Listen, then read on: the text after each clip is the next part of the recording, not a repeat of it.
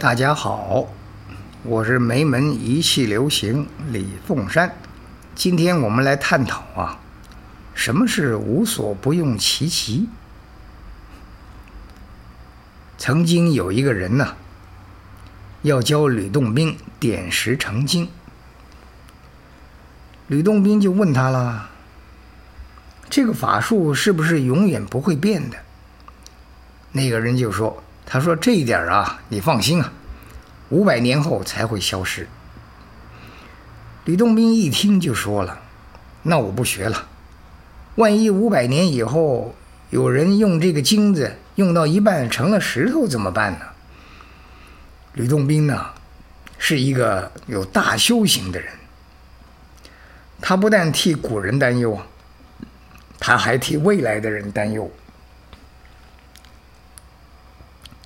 现在这个社会啊，像这样的人呐，真是寥寥无几呀。大部分的人呐，都只顾着为自己着想。这个社会为什么会乱呢？坏人无所不用其极的做坏事，所以呢，他们能够蒸蒸日上，吃香的喝辣的，是不是？可是呢，自认为不是坏人的人。没有相对的行动力，所以才会制造这个乱象。曾经有个学生啊，就被我说的一把眼泪一把鼻涕的。我说啊，你这个人坏透了。他说师傅啊，他说我又不偷不坑不骗不抢的，为什么你说我坏透了呢？我说啊，你比谁都坏。为什么呢？因为你啊，只是坐在那儿发牢骚，从来不知道什么是行动，又不愿意去请教别人。就算请教了别人呢，别人告诉你，你还是不去做，所以你坏透了。